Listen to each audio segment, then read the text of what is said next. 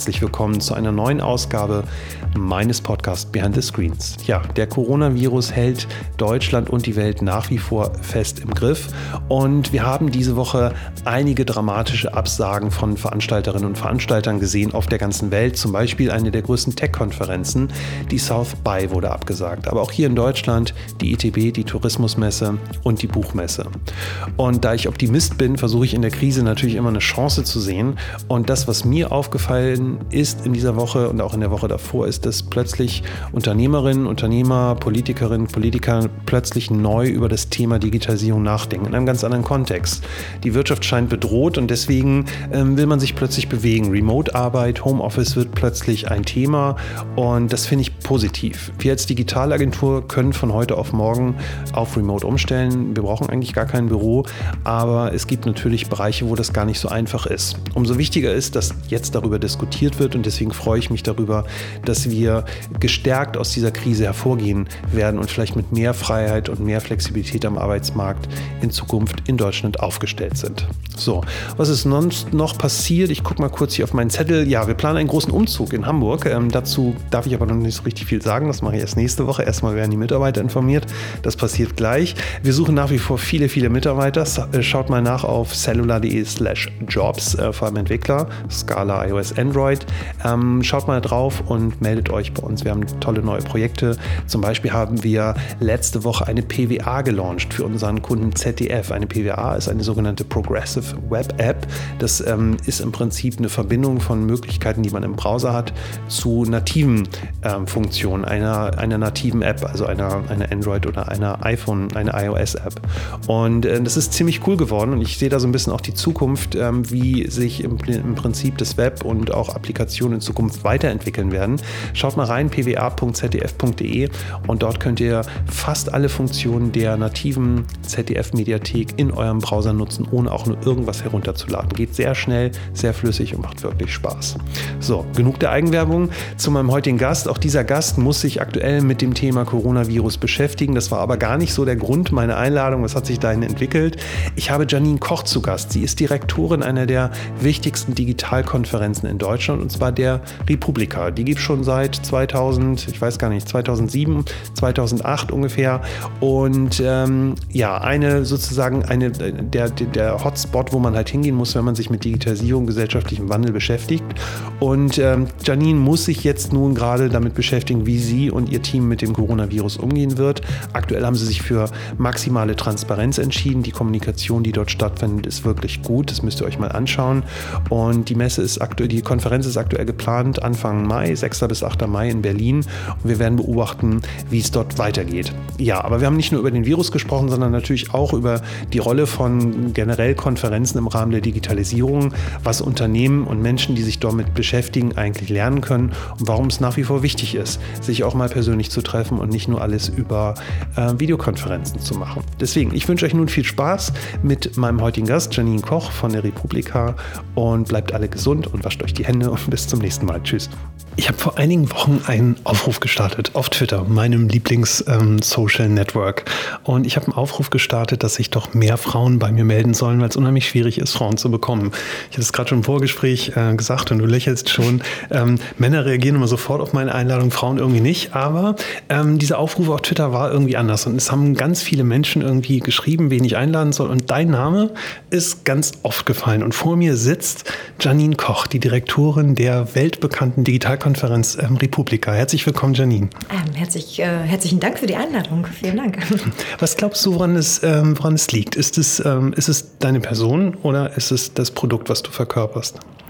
Boah, das ist ja die Gretchenfrage, die äh, natürlich ähm, ganz divers beantwortet werden kann. Also ich glaube natürlich, dass dieses Produkt Republika ist, hat natürlich eine Wahnsinnsstrahlkraft und ähm, das ist, bringt natürlich einen Riesenfund mit sich. Ähm, und gleichzeitig bin ich natürlich als Frau in einer Rolle, in der ich da jetzt bin, natürlich auch wahnsinnig sichtbar. Und äh, deswegen geht das eine ohne dem anderen nicht zu beantworten. Also ähm, es bedingt sich einander und äh, ich glaube, dass, dass wir uns da gegenseitig sozusagen Gefallen getan haben. Also, dass man einfach sichtbar wird durch so eine Veranstaltung und gleichzeitig durch das, was ich da in den letzten Jahren eben auch auf den Weg gebracht habe oder mit auf den Weg bringen durfte, hat natürlich eine gewisse Art von Vertrauen und ähm, ja, Vertrauen erzeugt bei den Leuten, mit denen ich zusammenarbeite seit vielen Jahren. Mhm.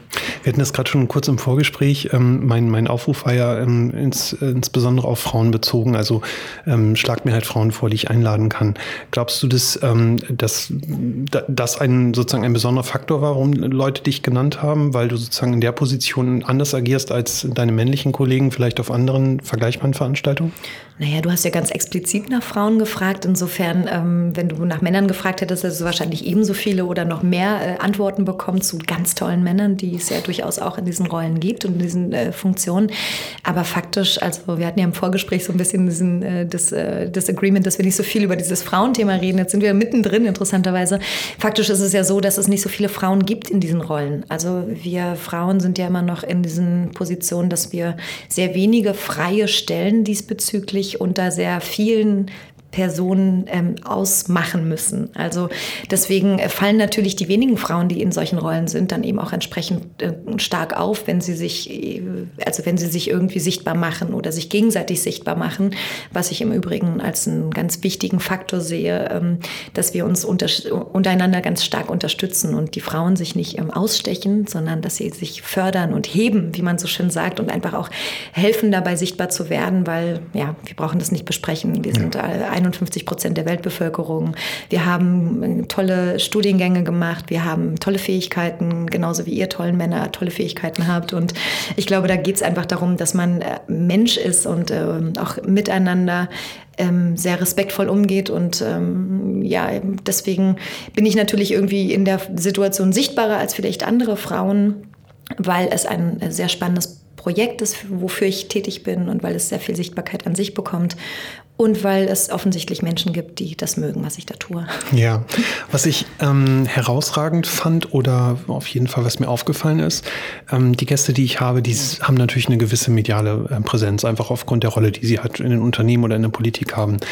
In der Vorbereitung habe ich natürlich auch recherchiert über dich und was du so machst und ich habe wahnsinnig viel gefunden. Also viele Texte, viele Bilder, viele Videos.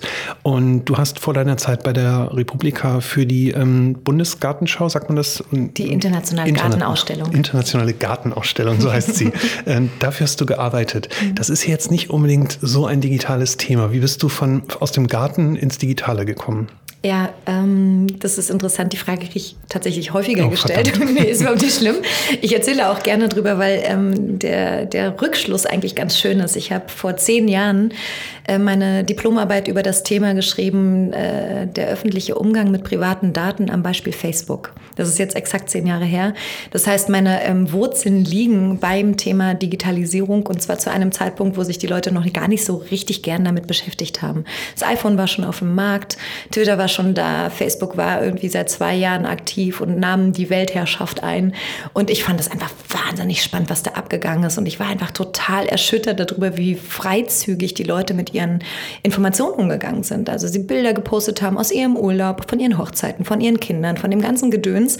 Und ich mich dann irgendwann mit dem Thema Identität und Selbst, ähm, Selbstbild und Fremdwahrnehmung besch beschäftigt habe und einfach auch dachte so eigentlich krass. Früher haben sich die Leute irgendwie extreme Sorgen gemacht darum, äh, dass, äh, dass es im, äh, im, im, im, im Telefonbuch ihre Adresse steht und heutzutage geben Sie das alle bereitwillig äh, bekannt über Metadaten, über exakte Auskünfte, dass Sie jetzt gerade im Hotel XY auf, äh, auf Fuerteventura sind oder wie auch immer. Ich fand es faszinierend. Und ähm, Facebook hat zu dem Zeitpunkt ganz, ganz starke Regularien eingeführt, auf Druck der Politik tatsächlich. Und ähm, haben ihre Privacy-Einstellungen äh, Privacy komplett umgestellt und so. Und das war eben mein Thema. Und ähm, da ging es um das Thema There's only one identity. Also Mark Zuckerberg hat gesagt, es gibt eigentlich nur eine einzige ähm, eine Rolle, die ein Mensch hat. Und deswegen gibt es jetzt auch die Klarnamen-Einstellung. Äh, Man durfte also kein Pseudonym mehr verwenden. Naja, in diesem Gemengelage habe ich mich mit diesem Thema beschäftigt und es hat mich natürlich bis heute extrem verfolgt. Und äh, über diesen Wegen bin ich dann in, nach diesem Abschluss an der Uni ähm, zu meinen ganzen Jobs ge gekommen Ich habe vorher viele Zeit, viel, viel, viele, viele ähm, Jahre bei der Telekom gearbeitet, damals noch als Werkstudentin und dann habe da irgendwie Social Media aufgebaut und Online-Marketing. Bin dann irgendwie meine erste Kommunikationsleitungsrolle bei einem Schuhlabel gekommen und habe da die äh, durchgeknalltesten Online-Marketing-Kampagnen gemacht, die die Welt damals gesehen hat, gerade in so einem kleinen Schuhlabel. Und bin dann ähm, zwei Jahre später zur Gartenausstellung gekommen. Und wenn man in Berlin ein ähm, Produkt vermarkten möchte, ich nenne das jetzt mal Produkt, das klingt wenig emotional, aber also wenn man so eine Gartenausstellung vermarkten möchte bei einer Einwohnerzahl von 3,5 Millionen Menschen und man möchte mindestens zwei Billionen erreichen, dann weiß man, dass da eben nicht nur die 60 plus Leute drin sind, sondern man muss die Familien und Jugendlichen und die Digital Natives und die Immigrants und alle muss man irgendwie erreichen und wie schafft man das eben über Digitalisierung?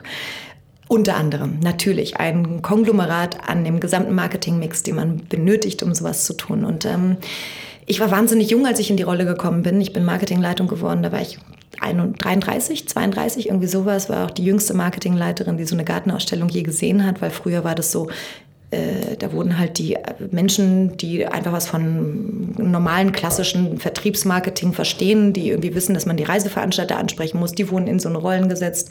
Und jetzt kam ich daher und habe gesagt, nee, wir müssen es aber irgendwie alles ganz anders machen und wir müssen irgendwie mehr auf die jungen Zielgruppen und so weiter.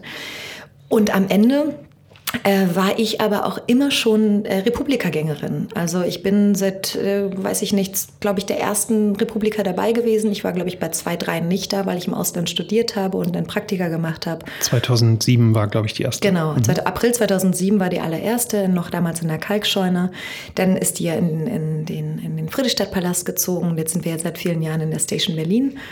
Und ich war immer am Start. Ich war als Teilnehmerin am Start, 2010, 2011 als Volunteer, dann 2016 als Partner mit der Internationalen Gartenausstellung tatsächlich, 2017 als Speaker und 2018 eben jetzt als ähm, Direktorin. Und ähm, ich habe mit der Gartenausstellung und der Republika damals zusammen kooperiert. Wir haben ein Symposium gemeinsam kreiert, das nannte sich Digitalisierung um Grün. Und da haben wir jeden Monat auf der IGA, auf der Internationalen Gartenausstellung, ein ähm, ein, ein Symposium abgehalten und haben halt über Digitalisierung im Grün gesprochen. Ne? Was, was, was, was macht man heutzutage eigentlich, um sich im, im, einfach im, in der Stadt und auf dem Land den neuen gesellschaftlichen Bewegungen anzupassen oder die äh, einfach irgendwie ja, einfach mitzugehen mit diesen mhm. Bewegungen. Ja, und so kam die Kooperation zustande und äh, am Ende der Republik, ach, am Ende der IGA fragte mich dann eben Andreas Gebhardt so, was machst du denn eigentlich nach der IGA? Der Geschäftsführer der ja. Republika. Mhm. Richtig. Und ähm, ja, so war das im Grunde genommen. Und dann habe ich erst mal einen Monat Urlaub in Australien gemacht und bin dann einen Monat später eben zur äh, Republika gekommen. Mhm. Und das heißt, es gibt einen roten Faden zum Thema Digitalisierung. Mhm. Ich, ich stelle mir, also du hast gerade so ein bisschen diese alte Marketingwelt bei der IGA beschrieben. Ich stelle mir das, ähm, das gibt es ja heute nach wie vor noch. Also wenn man mit Tourismusverbänden oder ähnlichem spricht, dann ähm, wundert man sich teilweise auch noch, wie da heutzutage Marketing gemacht wird und oder wie uninteressant Daten für solche Organisationen sind. Ganz, ganz spannend. Ich hatte gerade erst ein Gespräch in Hamburg dazu. Und ähm, wie, wie, hast du das ausgehalten? Dein Herz war irgendwie in, diesem, in, diesem, in dieser digitalen New Age-Szene. Ich meine, da waren ja alles, was cool war in Deutschland, war ja irgendwie in der Kalkscheune. Und Klar. die ganzen großen Namen, die wir heute alle feiern. Ähm, wenn du da so früh dabei warst, wie hast du es dann in der alten Welt so lange ausgehalten? Ähm, es ist witzig, dass du das Aushalten nennst. Ich habe das ehrlich gesagt gar nicht als Aushalten ähm, empfunden, sondern ich habe das als Aufbruch empfunden. Also für mich war das eine Chance, einfach zu sagen, ich ähm, verstehe, was ihr wollt aber ich sehe ja auch, dass wir was anderes noch zusätzlich benötigen. Also das eine heißt ja, also es heißt ja nicht, dass man das eine komplett vernachlässigen muss, denn die Realität ist ja die, dass ich zu dem Zeitpunkt, wo ich die IGA vermarkten musste, tatsächlich mit so einer, auch mit den, mit den Golden Silver Ages zu tun hatte, die jetzt noch nicht alle komplett ausgestattet sind mit einem Smartphone, zu dem Zeitpunkt zumindest noch nicht so intensiv, wie es heutzutage der Fall ist. Das heißt, für mich war vollkommen klar, ich muss die erreichen und die erreiche ich über Apothekenrundschau und über ähm, all die äh, Reisehefte Heftchen und also ne, so über klassische Reisevermarktung, Tourismusverbände hast du nicht gesehen und Messen, ich gehe auf die ITB und ne, spreche mit denen direkt und so weiter und so fort. Aber ich habe halt eben auch identifiziert, dass es junge Menschen gibt und Familien gibt, die auf ganz anderen Ebenen und ähm, Plattformen unterwegs sind. Und deswegen war es kein Aushalten, sondern mehr so ein ähm, er, er, er, ähm, Erleben oder irgendwie identifizieren. Das war faszinierend, das hat total viel Spaß gemacht. Ähm, anstrengender war es äh, eigentlich am Ende das wirklich durchzuboxen. Also auch zu sagen, so, ich verstehe, liebe alle, die noch, die ihr nicht so involviert seid in diesen neuen Bewegungen, in diesem Internet, ähm, dass das für euch komisch rüberkommt, dass ich jetzt irgendwie diese und jene Kooperation machen möchte, weil ich glaube, damit erreichen wir eine Zielgruppe, die uns sehr wichtig sein wird. Aber wir müssen das jetzt leider machen. Also das war vielleicht anspruchsvoller, als das auszuhalten, weil ausgehalten habe ich da eigentlich nichts. Ich habe da durchgehalten, aber nicht ausgehalten. Mhm. Ähm, und das war schon spannend. Ich habe da wahnsinnig viel gelernt, wie man sich vorstellen kann. Also so einfach so divers äh, Menschen anzusprechen, also um irgendwie zwei Millionen Besucher zu akquirieren, das ist schon eine äh, Mammutaufgabe. Ich habe das sechs Jahre lang gemacht, also wirklich von einer Pike auf. Das war cool. Mhm. Und dann das ähm, aus, aus meiner Sicht, also mit einer kleinen externen Brille aufgesetzt, ist, ist ähm, die Republika oder Republika äh, für mich ein bisschen ein Gegenmodell, was nicht unbedingt du sagst gerade Aufbruch. Ähm, ich weiß nicht, ob es Aufbruch ist. Ich habe die Republika immer sehr als sehr, als sehr ähm, kritisch empfunden mhm. oder als, als, als Schmelztiegel von neuen Ideen, auch von kritischen Geistern, von Menschen, die sich mit Datenschutz beschäftigen, von Menschen, die sich ähm, mit gesellschaftlichem Wandel ähm, äh, beschäftigen. Und jetzt kommst du sozusagen mit, mit, einem, mit einer Marketingbrille da rein und sagen, äh, ich habe vorher das Gartenthema vermarktet und jetzt bin ich hier in so einem harten Thema. War das nicht so ein unheimlicher Clash, weil es da vielleicht ganz andere Menschen gab, die sich um gesellschaftliche große Themen gekümmert haben? Nee, überhaupt nicht, weil ich hatte ja eingangs schon gerade dir gesagt, wo ich eigentlich herkomme, ne? so von, meiner, von meinem Studium her und von meiner Abschlussarbeit. Das heißt, dieses gesellschaftlich, relevante Thema war immer der Fokus auch für mich. Mhm. Also ich bin ja ähm, Geisteswissenschaftlerin. Ne? Ich habe einen Abschluss in der Medienberatung an der Uni hier in Berlin, TU Berlin, und habe noch International Communications in Sydney studiert. Das heißt, ich habe eine extrem gesellschaftliche Brille auf und gucke mir genau an, was macht eigentlich Kommunikation mit Menschen, was macht ähm, politisches Verhältnis mit Menschen, Verhalten mit Menschen und äh, wie gehen wir eigentlich alle miteinander um. Deswegen hat es, gab es überhaupt keinen Clash. Ich habe sozusagen dieses für mich gefühlte Add-on mitgebracht, dass ich inzwischen verstanden habe, wie man das den Leuten vermitteln kann. Mhm. Also sozusagen ähm, nochmal einen Fokus zu setzen, zu sagen, okay, wir haben irgendwie verschiedene Stakeholder, die wir ansprechen wollen. Also das klingt jetzt ein bisschen nach Bullshit, Bingo, Marketing, Buzzwords, aber am Ende geht es ja darum, wir reden irgendwie mit den Wissenschaftlerinnen, wir reden mit, der, mit den Medien, wir reden mit den Künstlerinnen, wir reden mit, den, äh, mit der Politik und die wollen alle irgendwie anders angesprochen werden, aber am Ende vereinen uns alle ein Ziel. Wir wollen die Gesellschaft ein bisschen schöner machen und ein bisschen positiver und dass sie sich untereinander austauschen und da hilft es durchaus zu verstehen, wie Kommunikation funktioniert. Also mhm. deswegen habe ich das als überhaupt kein Clash empfunden und äh, sehe das nach wie vor als ein totaler, für mich persönlichen Gewinn zu, zu verstehen, äh, was deren Sorgen und Herausforderungen sind, die wir denen gegebenenfalls sogar nehmen können in der Außenwahrnehmung und auch die zu uns passen. Also was man ja ganz klar sagen muss, die Partner, mit denen wir uns umgeben und die Themen, die wir setzen, die setzen wir ja sehr bewusst. Also das ist ja kein random, oh, wir suchen jetzt mal irgendwie einen großen Partner, damit wir die Veranstaltung machen können. Darum geht es ja nicht, sondern wir gucken genau hin, wer passt denn eigentlich zu uns und wer passt zu dem gesellschaftlichen Aspekt, den wir da ähm, in den Mittelpunkt stellen wollen und der uns wichtig ist. Das heißt, eigentlich geht es immer darum, den Kern nicht zu verlieren. Und das ist ehrlich gesagt eigentlich, seitdem ich da bin, auch eigentlich der Fokus. Der mhm. Fokus zu sagen, wir haben Werte, denen werden wir uns treu bleiben, egal egal was passiert. Und wir werden auch stärker noch den gesellschaftlichen Ansprüchen, den, die auch die Leute auf uns projizieren, noch stärker gerecht werden müssen. Ja, weil ansonsten verlieren wir unsere Kredibilität und das wollen wir nicht und das werden wir nicht. Und deswegen ist es umso klarer mhm. zu gucken, wie muss man das eigentlich kommunikativ verpacken. Du hast, ähm, was nicht ganz so dazu passt, mal auf die Frage geantwortet, wen du dir als Speaker wünschst. Hast du gesagt Madonna. oh, fies, wo habe ich das denn gesagt? ich habe es bei YouTube gefunden. Oh, shit. Das Internet vergisst nicht. Oh, ja, okay. ähm, müsste es nicht eher Elon Musk sein äh, mit seiner neuen Fabrik in Berlin oder in, in oh, Ja, aber was will denn Elon Musk uns erzählen, dass er jetzt hier irgendwie äh, Teslas bauen will? Also das ist spannend natürlich, aber warum sollte ich mir so aus einer persönlichen, intrinsischen, intrinsischen Motivation Elon Musk wünschen, weil das ist ja ein ganz realistischer sogar Speaker, der eventuell vielleicht wirklich irgendwann mal kommt. Ich finde den, das ist natürlich super spannend, na klar, absolut. Äh, keine Frage, aber wenn man mich persönlich fragt, wen würde ich gerne mal treffen und wen würde ich gerne mal zu, weiß ich nicht, zu Altern mit Würde befragen.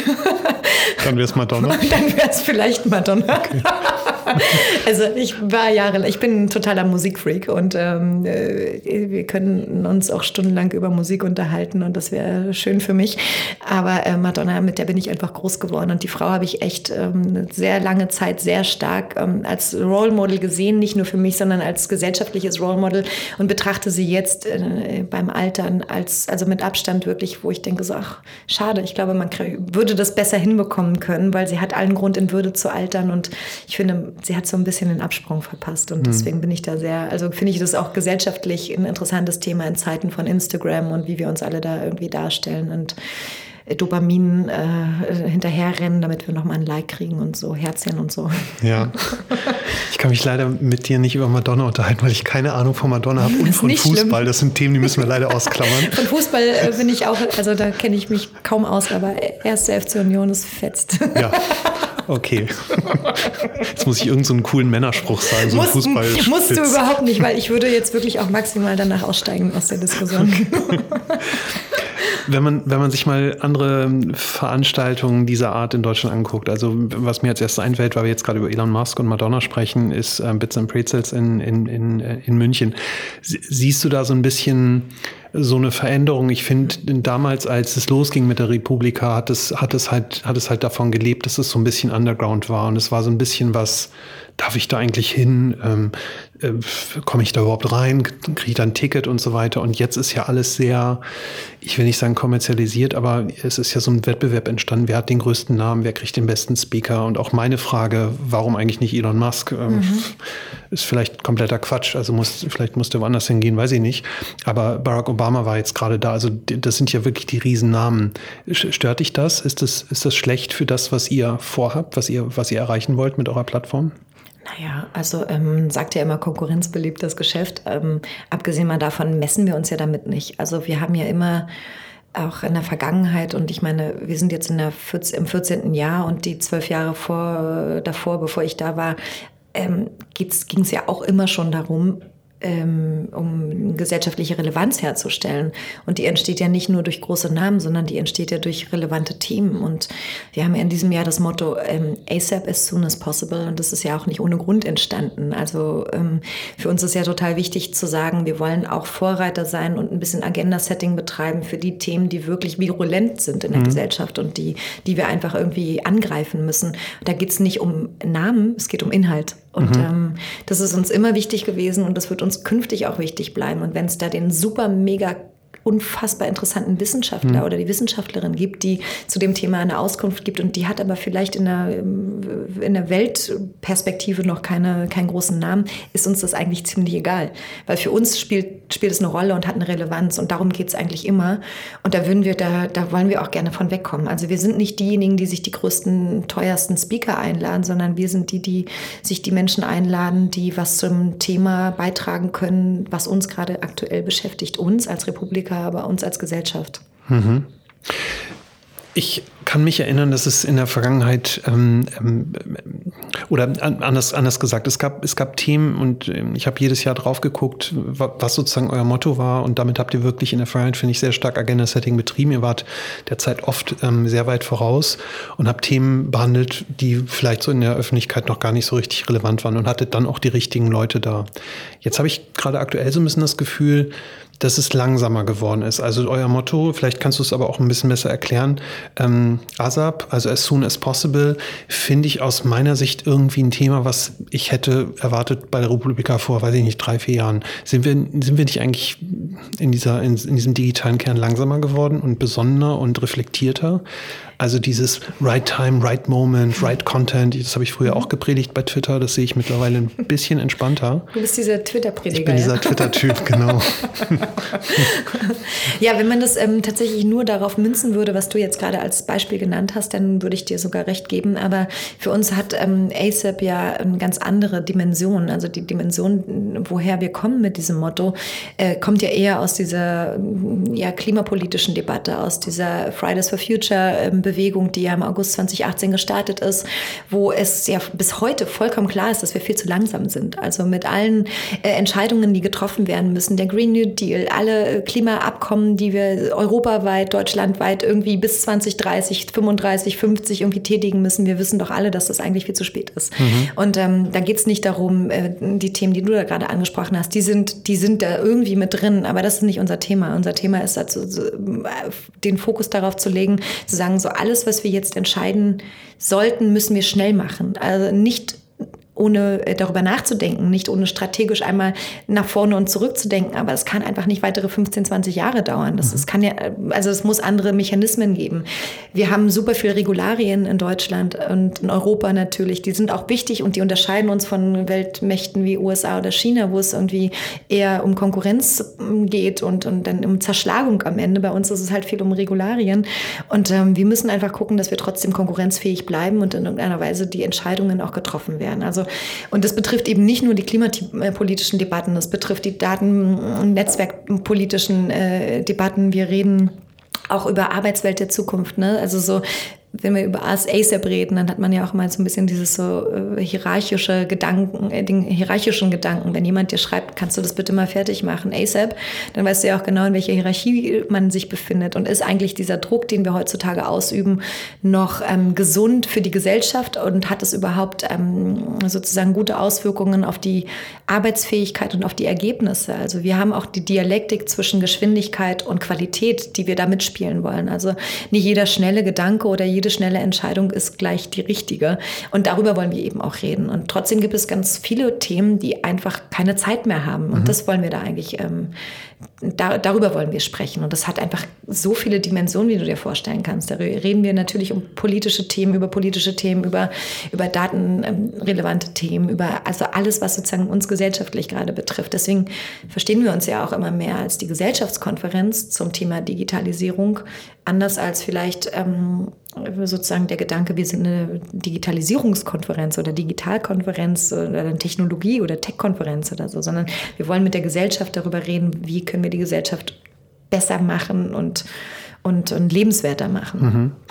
Ich habe ähm, hab mich ein bisschen gewundert über diesen, über diesen Themenschwerpunkt. Und für mich, und da bin ich jetzt ganz offen, wirkt mhm. er im Nachhinein so ein bisschen, so ein bisschen reinkonstruiert, weil plötzlich fällt das Thema Nachhaltigkeit und alle reden irgendwie über Nachhaltigkeit. Und ähm, ich kann mich erinnern, das habe ich auch bei YouTube gefunden, da hat dich jemand angekündigt, hat gesagt, du bildest die Schnittstelle zwischen Digitalisierung und Nachhaltigkeit. Und dann erzählst du ein bisschen darüber, wie ihr ähm, das Konzept bei der Republika macht, also wie ihr die, wie ihr die Stände kuratiert, äh, wie, wie ihr das Catering Catering macht und so weiter. Und da habe ich so ein bisschen gedacht, ja, es ist alles, ist alles super und es ist auch zeitgemäß, aber es ist halt so, da seid ihr doch, ihr müsstet doch eigentlich viel schneller sein, oder? Müsstet ihr jetzt euch nicht eigentlich Gedanken machen, wie sich die Gesellschaft verändert, wenn wir diese Themen haben, die wir, die uns gerade beschäftigen, also sprich die Probleme an den Grenzen, was bedeutet das eigentlich mhm. mit unserer Gesellschaft? Mit, mit Sprache, mit Regularien und solche Dinge. Ich hätte eher so ein Thema erwartet und es wirkte fast so ein bisschen wie, das ist jetzt gerade so, da müssen wir jetzt auch was zu machen. Ja. Ähm, interessant, deine Wahrnehmung mhm. natürlich mhm. und ähm, sicherlich ähm, ja, so eine, wie auch immer geartete, äh, gerechtfertigte Kritik. Aber tatsächlich ist in dem speziellen Fall, also wir haben also dieses Thema ist ja schon quasi fast ein Jahr alt, mhm. muss man auch dazu sagen. Ne? Also wir haben das ja irgendwie letztes Jahr schon entwickelt und auf den Weg gebracht. Und gleichzeitig ähm, ist das aber auch nichts, was äh, an Dringlichkeit verliert. Also wir sind ja immer noch mitten in der Debatte und dass äh, wir über Nachhaltigkeit sprechen, hat jetzt aktuell so intensiv sprechen, hat nur den Hintergrund, dass wir es die ganze Zeit nicht getan haben. Also dass, dass wir das machen, was ich da zum Beispiel in diesem, was du da äh, gesagt hast, dieser YouTube-Video, was du da gesehen hast, dass wir das machen machen, das ist eine alte Geschichte. Das machen wir schon sehr, sehr lange.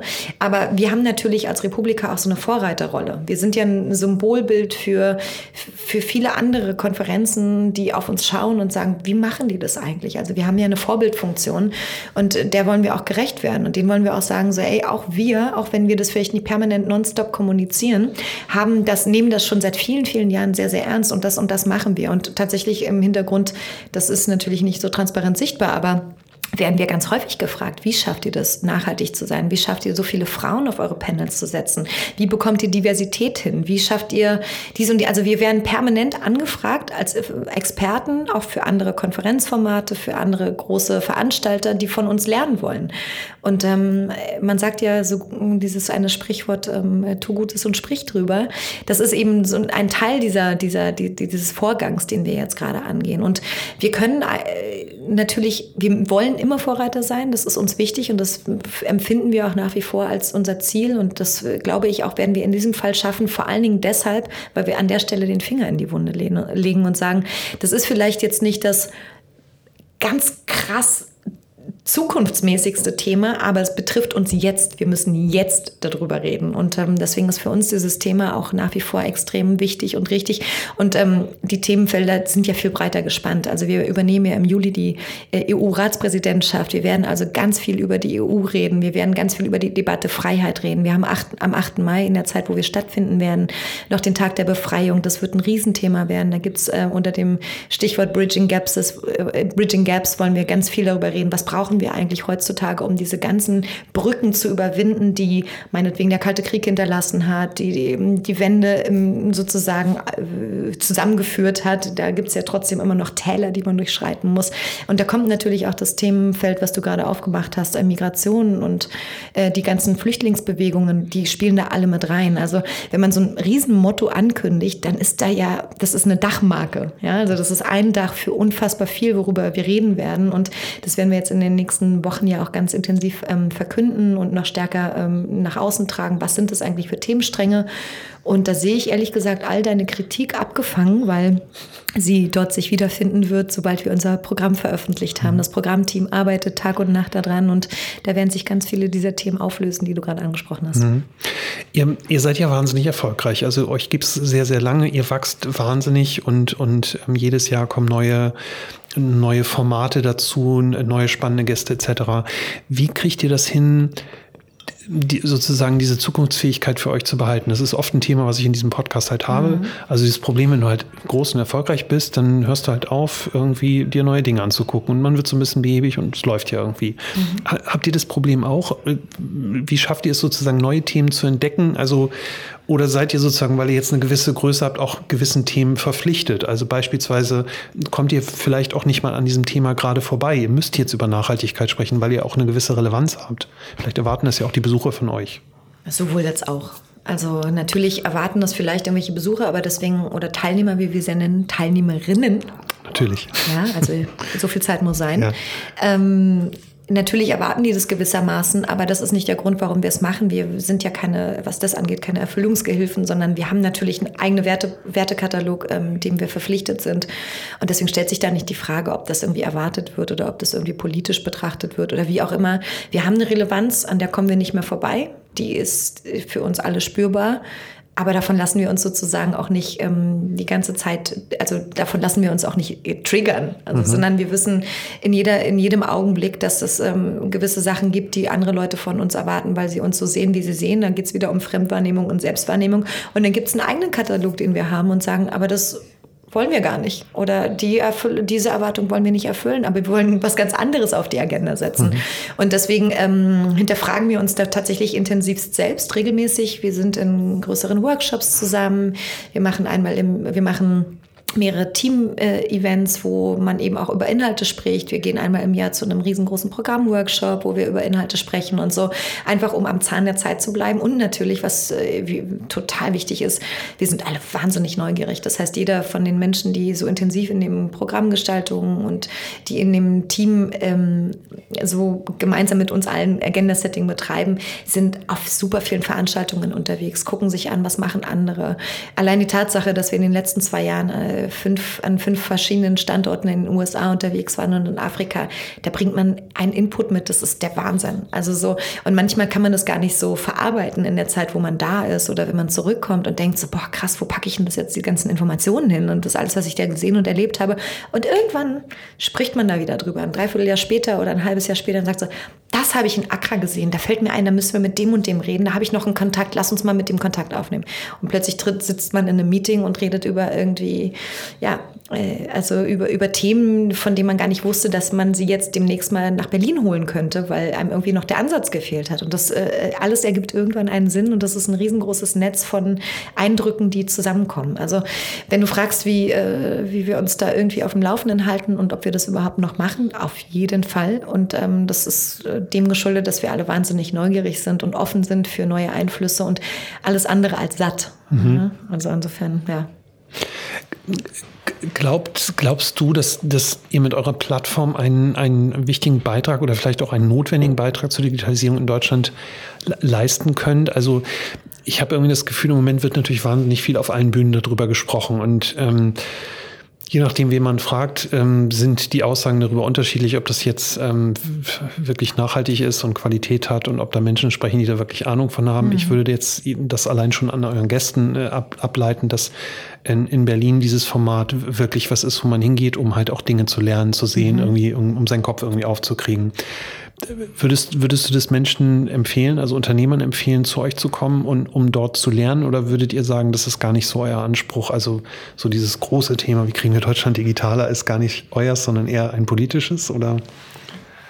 das kann man nicht mehr so richtig trennen voneinander. Mhm. Also ich meine, spätestens wenn man äh, den, also äh, Frank-Walter Steinmeier bei sich hat, dann kann man nicht mehr sagen, dass wir kein politisches Unterfangen da haben. Das ist natürlich hochpolitisch, aber ähm, aus unserer Perspektive natürlich auch notwendig, denn wir sehen ja, wie langsam die äh, Mühlen malen und dass wir da irgendwie ähm, natürlich einen Anteil dran haben, dass Dinge irgendwie vielleicht auch ähm, beschleunigt werden können. Und das ist ähm, Republika ist eine Plattform immer schon gewesen. Damals 2007 haben sie die ähm, wurden die Blogger zusammengebracht und haben sich über Blogging unterhalten und Blogging oder die Blogger Blogging Plattform ist eine technologische Plattform und die haben sich ja auch waren ja auch keine homogene Masse. Die einen haben über technologische Themen ges äh, geschrieben, die anderen waren Foodblogger und die nächsten Reiseblogger. Gut, das kam ein bisschen später, aber du meinst, also du verstehst glaube ich, was ich mhm. sagen will. Wir sind ja quasi als Republika auch eine Plattform für diesen Diskurs und ähm, der ist inzwischen natürlich hochpolitisch geworden, weil er einfach irgendwie so eine Re Relevanz bekommen hat und irgendwie äh, wirklich jeder inzwischen verstanden hat, dass man an, an dieser Digitalisierung nicht mehr vorbeikommt. Ähm, und da verstehen wir uns schon als ein, auch ein, ein, Treiber und, und wollen, wollen das natürlich auch mit, mit vorantreiben, ja. Und dann gab es in der Vergangenheit mal diese, ähm, dieses Beispiel oder ich will nicht sagen Skandal, aber auf jeden Fall dieses Thema, als die Bundeswehr irgendwie bei euch ähm, sein wollte und es gab, ähm, es gab Riesenauseinandersetzungen, ob das jetzt richtig ist oder nicht. Wie, wie, wie siehst du das? Ist das nicht eigentlich der ganz normale Weg oder wird es an der Stelle dann zu kommerziell? wie ihr dann euch aufgestellt habt und die rein oder rausgelassen habt. Ich weiß gar nicht, wie es, wie es am Ende gemacht hat. Ich glaube, die stand vor der Tür, oder? Äh, oh, die, die ist diffizil die Frage, wie, weil du bringst Kommerzialität mit der Bundeswehr zusammen oder rein oder rauslassen. Also für uns war einfach klar, wir wollen auf unserer Konferenz, die ja eine zutiefst äh, ja, friedliebende Konferenz ist, wo wir wirklich die Diversität, die, die, den Frieden, die Buntheit feiern, wollen wir einfach ähm, genau dieses, dieses Gefühl transportieren. Und wenn wir ähm, Menschen in Uniform, äh, die auch noch in einer großen ähm, Menge von Menschen Menschen äh, da vor uns stehen, äh, auf der Fläche haben, dann wird eben dadurch auch eine große Art von Macht transportiert. Und äh, wir arbeiten ganz eng und intensiv mit allen Teilnehmerinnen und unseren Partnern, unseren Speakern auf Augenhöhe zusammen und das ist uns wichtig und die wollen wir behalten. Und deswegen ging es eigentlich vor allen Dingen darum, also dass man einfach sagt, so hey, ihr könnt hier gerne herkommen, aber äh, tatsächlich irgendwie in, in einer, auf einer Ebene, wo ihr sozusagen unseren Partyregeln auch dann an der Stelle entsprecht und dass ihr genauso ein Teil dieser Community werdet, wie wir auch, ähm, wie wir es auch allen anderen angedeihen lassen. Insofern, äh, ja, wie gesagt, ich fand deine Frage jetzt hat viele Themen vermischt miteinander, aber das ist es im Wesentlichen. Das geht um Augenhöhe. Ja. ja, ja, mir ist es halt aufgefallen, weil es ist so, auf der einen Seite ist sozusagen, die, die, die Plattform war immer ihrem, ihrem Zeitgeist voraus. So, jetzt habt ihr eine, eine große Relevanz und dann, dann hat man natürlich auch solche, vielleicht solche Anfragen, solche Gäste oder muss solche Themen halt irgendwie klären. Deswegen, ähm, ich habe halt in der Recherche, ich habe es damals auch mitbekommen, das war ja auch irgendwie so ein Thema, was durch Social Media irgendwie hoch und runter ging. Und ähm, ich, ich, ich musste diese Frage einfach stellen, weil. Weil du ein investigativer Journalist bist. Nee, das, das nicht, aber ich, ich stelle ich stell mir die Frage auch und ich habe gedacht, ja, ist gar nicht so einfach zu entscheiden. Ich meine, die Welt ist halt nicht schwarz-weiß. Und also ich meine, von denen gab es dann irgendwie den Spruch, irgendwie zum Bund, äh, zum Bund sein gehört auch grün dazu, also sprich die Uniform. Das fand ich jetzt auch ganz lustig und die, die haben auch irgendwie das Nachwuchsproblem. Also, und letztendlich sind sie dann auch Teil der Gesellschaft. Ich bin gerade mit dem Zug nach, ähm, äh, nach Berlin gekommen, da war der ganze Zug voller, äh, voller Soldaten. So, Klar. und ähm, die. Die fahren jetzt auch gratis. Richtig, genau. das stimmt. Was habt ihr denn sonst so für Besucher? Habt ihr, habt ihr so diese üblichen, es gibt ja so, ich habe ja so ein Vorurteil, also habe diese, diese Menschen, die auf alle Konferenzen gehen, von denen, mhm. im Vorgespräch auch gesagt, äh, von denen wir gar nicht wissen, was die eigentlich hauptberuflich machen. Mhm. Ähm, sind, sind das solche Menschen, die zu euch kommen oder habt ihr im Vergleich zu anderen Plattformen ganz andere, ganz andere Gäste? Also ich kann das ja auf andere, also ich kann das ja nicht für die anderen Plattformen sozusagen beurteilen, weil Aber du ich weißt so ein bisschen, was da los ist vielleicht. Ja, ja, ich weiß natürlich, was äh, der Unterschied zwischen einem Demexco und einem OMR und einem, einer Republika ist, aber ähm, ich glaube, eine Sache, die ich gerne noch erzählen wollte, die ist mir nämlich gerade so ein bisschen abhandengekommen bei der einen Frage, äh, die vorletzte Frage, die du gestellt hast. Was kann das eigentlich ähm, auch äh, auslösen, wenn man eine Konferenz veranstaltet, wie die, die wir da machen? Also wie können diese unterschiedlichen Gruppen, die wir zusammenbringen, und das ist ja unser Kernziel, zu sagen, wir wollen interdisziplinär die Menschen miteinander vernetzen, damit sie in der Lage sind, Perspektiven einzunehmen, die sie normalerweise im Real Life nicht permanent miteinander austauschen. Sprich, da sitzt die Künstlerin mit der Wissenschaftlerin auf einem Panel und dann haben die plötzlich eine, eine, ein Themenfeld, da geht es um Biased AI und dann haben die plötzlich ganz unterschiedliche Ausgangspositionen. Was kann daraus passieren? Ich wollte noch ganz eigene Geschichte dazu erzählen, was wirklich aus so einer Konferenz und aus Begegnungen dieser Art entstehen kann. Und vielleicht beantwortet das auch ein bisschen die Frage, die du gerade sagst, was für Leute da rumlaufen. Ähm, 2013 war das 2013 zur TEN? Ist das, viele, das war die 2016 vor vier 10 Jahren. 2016, 2013 war Inside Out. Ah, genau. Nee, ich glaube, das war, ja, ich glaube, es war 2013, genau. Da war ich ähm, selber äh, auf, der, auf der Republika, da war sie auch schon in der Station. Und ich habe mir damals einen ähm, Vortrag von einem Wissenschaftler von der TU Kaiserslautern angehört, einen wissenschaftlichen Mitarbeiter, und der hat über ähm, ähm, Augmented Reality gesprochen, was er gerade mit seinen ganzen äh, Studentinnen ähm, ein Riesenprojekt geplant hat für die Stadt Kaiserslautern und dass sie da irgendwie durch die Stadt ziehen und da äh, so Marker setzen und das ist ein ganz tolles Projekt und so weiter und so fort. Und ich fast, das war zu dem Zeitpunkt noch recht revolutionär und ich habe das, das, zu dem Zeitpunkt auch das erste Mal sozusagen an so einem Beispiel gesehen und fand das fantastisch und so und bin damals zu ihm hingegangen. Wie gesagt, da war ich bei der da war ich noch bei der IGA in der Marketingleitung und habe gesagt, so, ey, das ist faszinierend, ich möchte mit dir zusammenarbeiten, lass uns mal ein Projekt auf der Gartenausstellung machen.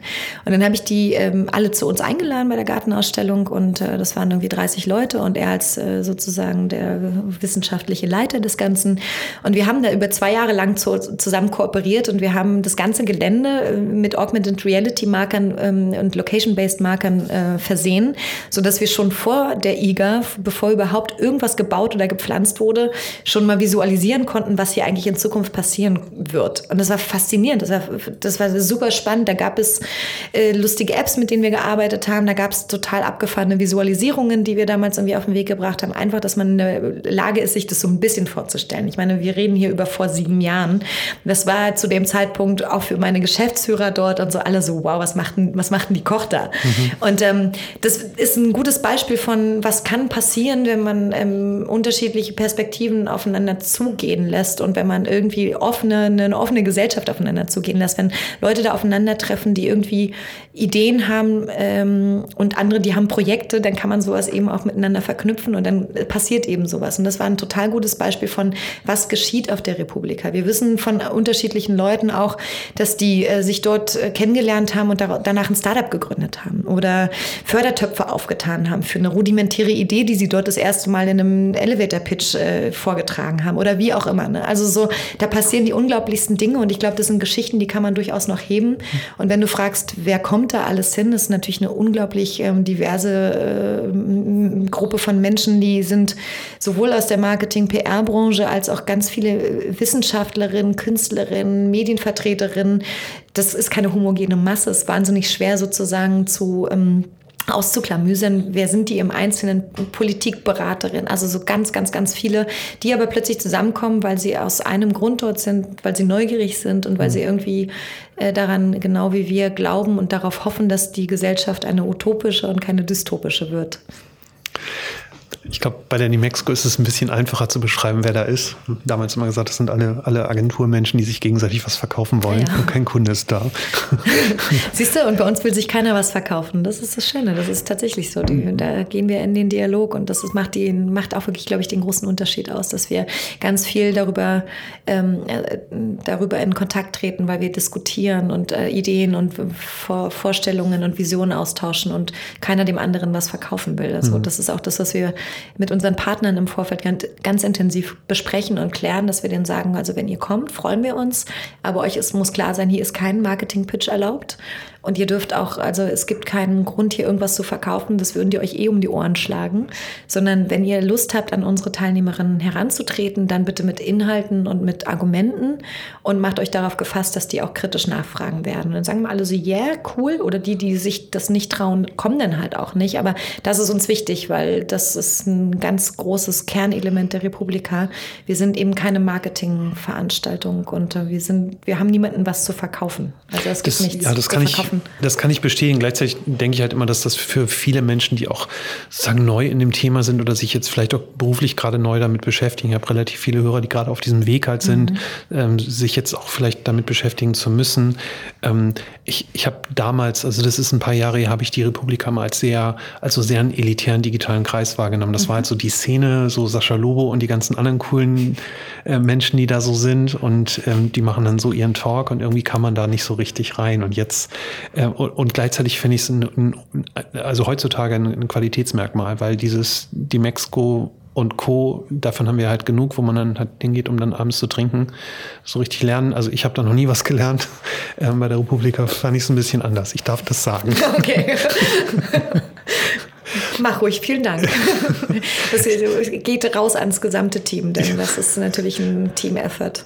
Ja, es ist, es, also ihr, ihr, habt natürlich auch andere Zielgruppen und Klar. andere Ziele und so weiter, deswegen ist vielleicht der, der Vergleich auch gar nicht fair. Was mir aber einfällt, ist, ähm, ich war Anfang des Jahres auf der, auf der CS in Las Vegas. Mhm. Da war ich das erste Mal und dachte so, da muss ich jetzt auch mal hin, weil alle ja immer irgendwie auf irgendwelche Konferenzen gehen. Und ich gehe meistens dann nie hin, weil ich immer irgendwie dann, ich langweile mich dann da und ich habe immer das Gefühl, dass ich, ähm, dass ich dann noch nichts mitbekomme. Und ich fand es in Las Vegas so unfassbar verrückt, weil ich habe stundenlang gebraucht, um von einem Raum zum anderen zu kommen, um halt überhaupt Menschen sprechen zu sehen. Und man musste morgens schon planen, welche zwei Sachen man sich anschauen will. Und es wäre viel schlauer gewesen, an der Bar zu sitzen und über Twitter alles zu verfolgen. In ähm, Berlin. ja, nee, das geht schon in Vegas. Also okay, das, verstehe. sollte man schon hin. ähm, Macht, macht das, weil du gerade gesagt hast, da entstehen, da entstehen Startups, Diskussionen, Fördertöpfe, was auch immer. Ähm, macht, ist, unterscheidet euch das? Also in, ist sozusagen die Republika, lebt es davon, dass da Menschen zusammenkommen, weil ja in der Regel solche Konferenzen davon leben, wer vorne auf der Bühne steht und nicht mhm. wer im Publikum sitzt. Mhm.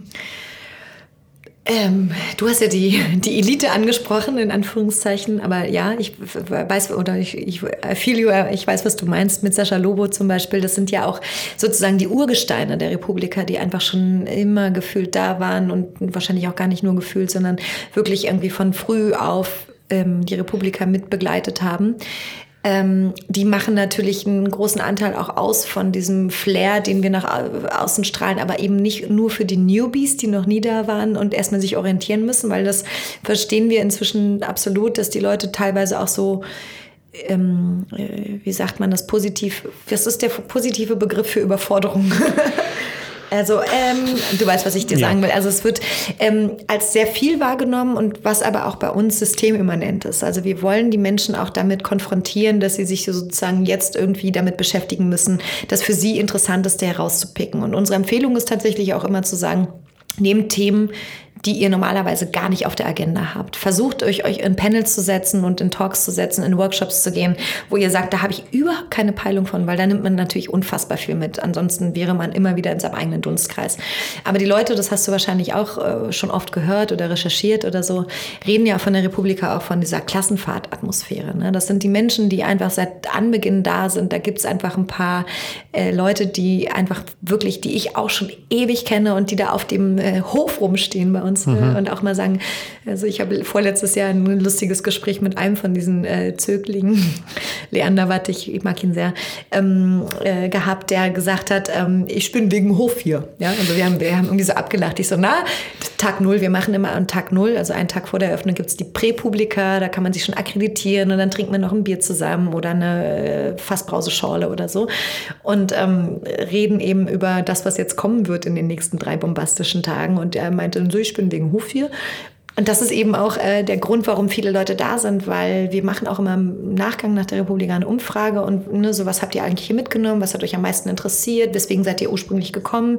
Und ganz viele Leute sagen auch, also Punkt Nummer eins ist natürlich irgendwie Programm, aber Punkt Nummer zwei ist Netzwerken.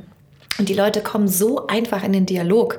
Es gibt eben aber auch genug Raum dafür. Also der Hof ist ein Teil des Raums, aber es ist eben auch alles so zugänglich und so freundlich gestaltet in diesen, äh, auf den ganzen Flächen der Republika, dass die Leute überhaupt keine Berührungsängste haben.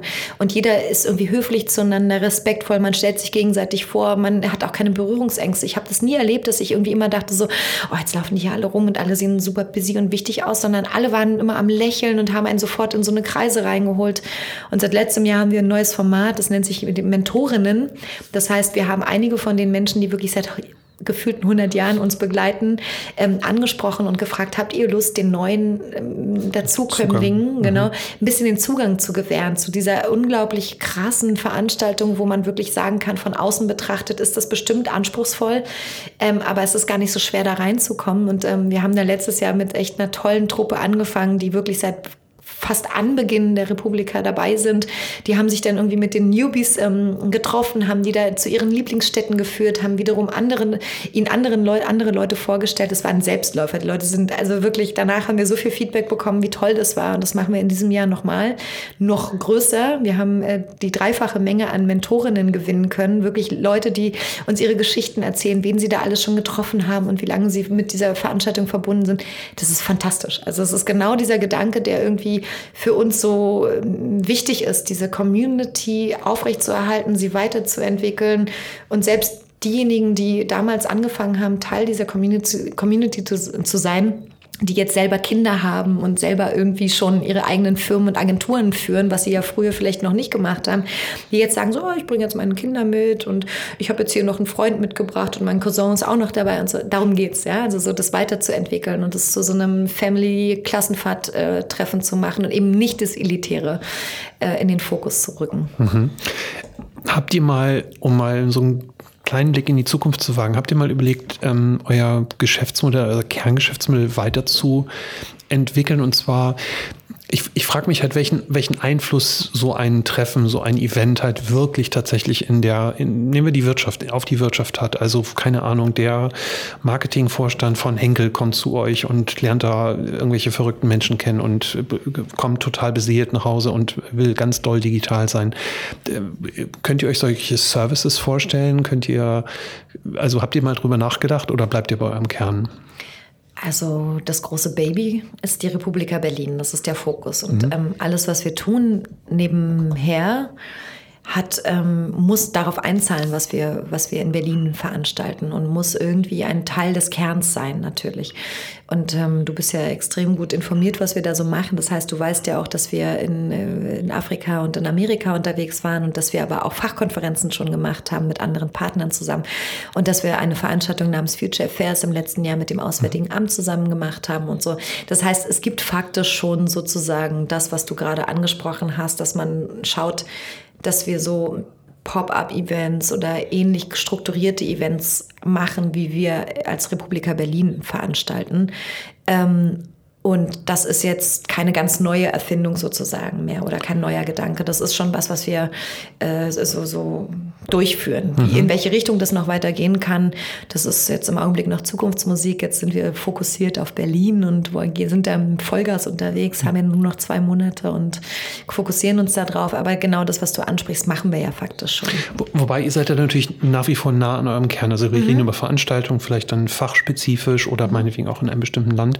Meine Frage ging, her, ging ein bisschen mehr so in diese Richtung. Ich finde diese Veranstaltung unheimlich attraktiv. Also ich habe gerade über die, ähm, die Mexiko so ein bisschen, so ein bisschen gelacht, aber auch die hat natürlich irgendwie ihren Sinn. Da, da lernen Leute natürlich auch irgendwas, lernen neue, neue, neue Themen kennen, wie auch immer wenn da solche guten, smarten, digitalen Menschen kommen, äh, damit wir Deutschland sozusagen voranbringen, wäre es ja unheimlich wertvoll, wenn, wenn wir es nicht nur auf diese drei Tage beschränken, mhm. ähm, vom 6. bis zum 8.5., mhm. habe ich mir extra aufgeschrieben, einmal Werbung machen, äh, ähm, sondern wenn sozusagen eure, eure Wirkungskraft, die ihr dort entfaltet, also ich, ich, ich war ja auch ein paar Mal da und äh, das ist schon, das ist schon besonders, wenn da ein guter Speaker ist und eine gute Speakerin und man da sitzt und denkt so, oh mein Gott, und man Gänsehaut bekommt und mhm. direkt loslegen will. Aber dann fährt man halt nach Hause und dann war es das halt. Das ist ja oft so. Habt ihr nicht mal überlegt, irgendwie zu sagen, wir versuchen das irgendwie zu kanalisieren und in die Unternehmen reinzubringen? Also Republica ist a Service für, keine Ahnung. Ja, Republica ist a Service. Äh, Nehme ich mal mit. okay. für den Hof. ist richtig für den Hof. Ja. Glaubst du, wenn wir uns in zehn Jahren treffen würden, wird es euch immer noch geben oder ist dann alles digital und virtuell? Also ich kann mich an Projekte erinnern, wo irgendwie, ich weiß nicht, ich glaube, es war die Messe München damals oder Frankfurt, ich habe keine Ahnung, mhm. die sagten, das ist, wir machen jetzt nur noch virtuell, alle haben Brillen auf und reden über den Chat und treffen uns nicht mehr. Mhm. Schwierige Frage, weil äh, Glaskugel heute nicht dabei, aber ähm, ich bin ein sehr großer Verfechter des Analogen, also des Analogen im Sinne der analogen Zusammenkunft. Ich glaube, es gibt einen Grund, warum die Musikbranche äh, sich äh, sozusagen nicht mehr von den Verkäufen, von den Plattenverkäufen ernähren kann, sondern von den Konzerten und vom Merchandise, weil die Menschen dort zusammenkommen und ähm, gemeinsam ein Erlebnis feiern und ein, gemeinsam ein Erlebnis kreieren. Ich glaube, das wird nie vergehen. Es wird nie ähm, eine, keine, keine sozusagen virtuelle Welt wird das gemeinsame Erleben verhindern können oder irgendwie ersetzen können. Auf gar keinen Fall. Solange wir nicht in der Lage sind, in der virtuellen Welt zu fühlen, zu riechen, zu schmecken, zu berühren, ja. Ähm, wobei das ist ja auch nicht ausgeschlossen. Das kann man sich ja alles vorstellen und das wird sicherlich irgendwann auch kommen. Aber bis es soweit ist, und ich glaube, das dauert länger als zehn Jahre, würde ich denken, gibt es uns noch. Okay.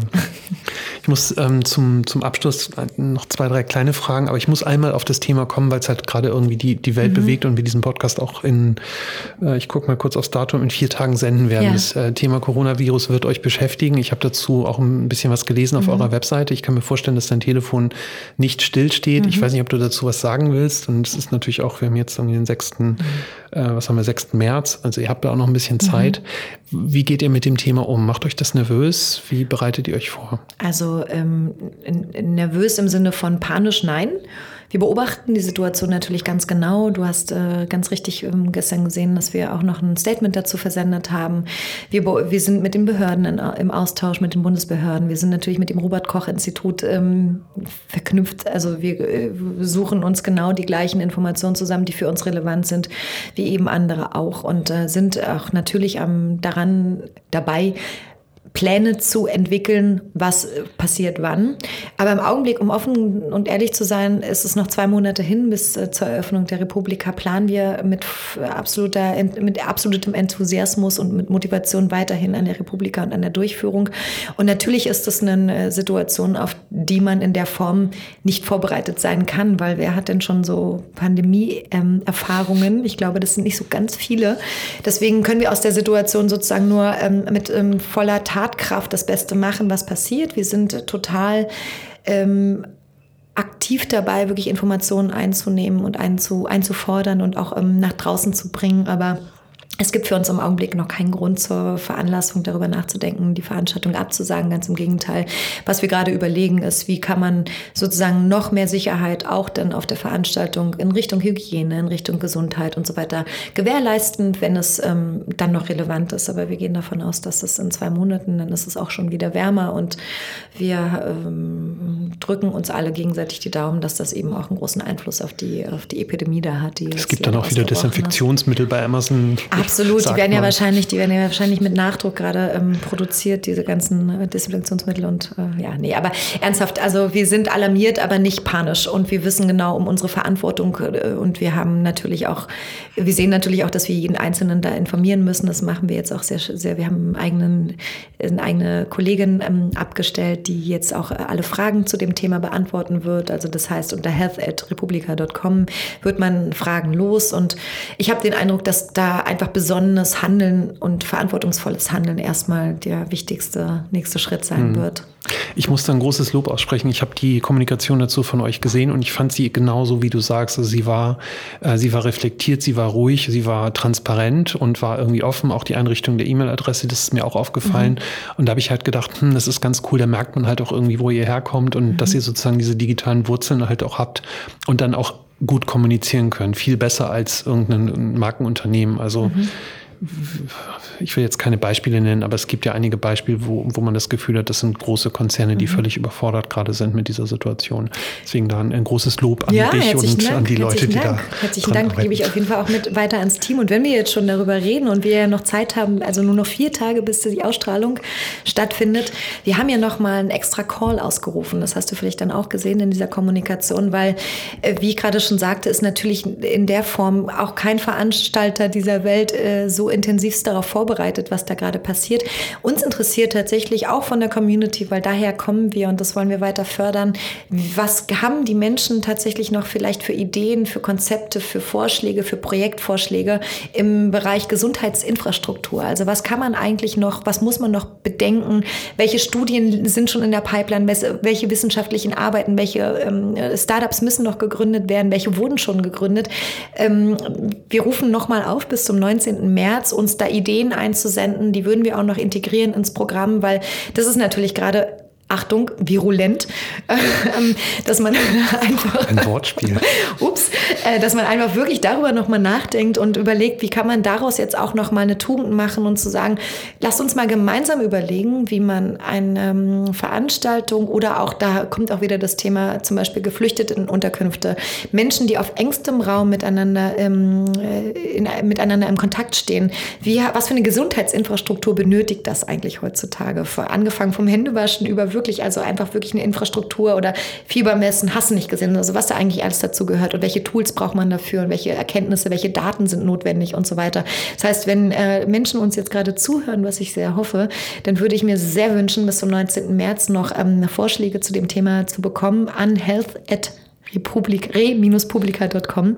Und äh, wir finden da auf jeden Fall noch einen guten Weg, das auch noch einzubauen ins Programm der Republika. Ja, finde ich einen, einen, sehr wichtigen Hinweis. Das ist mir, habe ich vergessen, gut, dass du es sagst. Ähm, und ich habe, lustigerweise, ich habe irgendwie die letzten Tage, ich meine, das Thema eskaliert ja gerade irgendwie im Internet und ich stelle mir gerade so die Frage, was passiert eigentlich mit den ganzen Algorithmen oder auch, ja. wenn man sich jetzt die ganzen, äh, den, den, den ganzen Warenbestand anschaut, es gibt irgendwie kein Desinfektionsmittel nirgendwo mehr, aber die ganzen Google-Ads laufen alle weiter und du ja. klickst drauf und du siehst kein Bestand.